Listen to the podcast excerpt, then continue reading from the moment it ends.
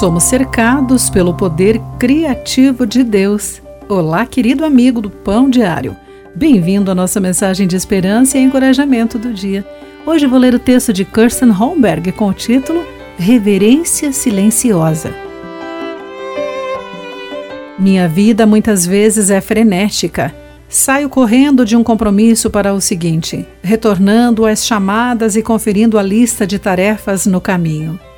Um domingo, completamente exausta, desmoronei na rede do jardim. Meu celular estava dentro de casa, meu marido e meus filhos também. Eu tinha planejado me sentar lá por um momento, mas comecei a notar coisas que me convidaram a me demorar mais. Pude ouvir o ruído do vai e vem da rede, o zumbido de uma abelha numa flor próxima e as batidas das asas de um pássaro. O céu estava azul e as nuvens se moviam com o vento. Comovi-me e chorei em reação a tudo o que Deus criou. Quando consegui assimilar tanta coisa maravilhosa com a visão e a audição, fui tocada para louvar o poder criativo de Deus.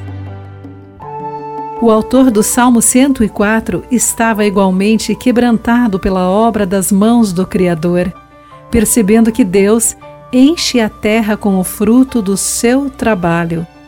Em meio a uma vida de preocupações, um momento de tranquilidade pode nos lembrar da força criativa de Deus.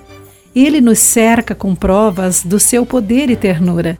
Ele criou tanto as altas montanhas quanto os galhos para os pássaros. Fizeste todas elas com sabedoria. Ore a Deus assim: Senhor, a tua criação me maravilha. Fizeste todas as coisas com o teu poder sem limites, convidando-nos a desfrutar a beleza com a qual nos cercas. Ajuda-me a notar as tuas obras e adorar-te em momentos de silêncio. Querido amigo, guarde isso em seu coração. Aqui foi Clarice Fogaça com a mensagem do dia.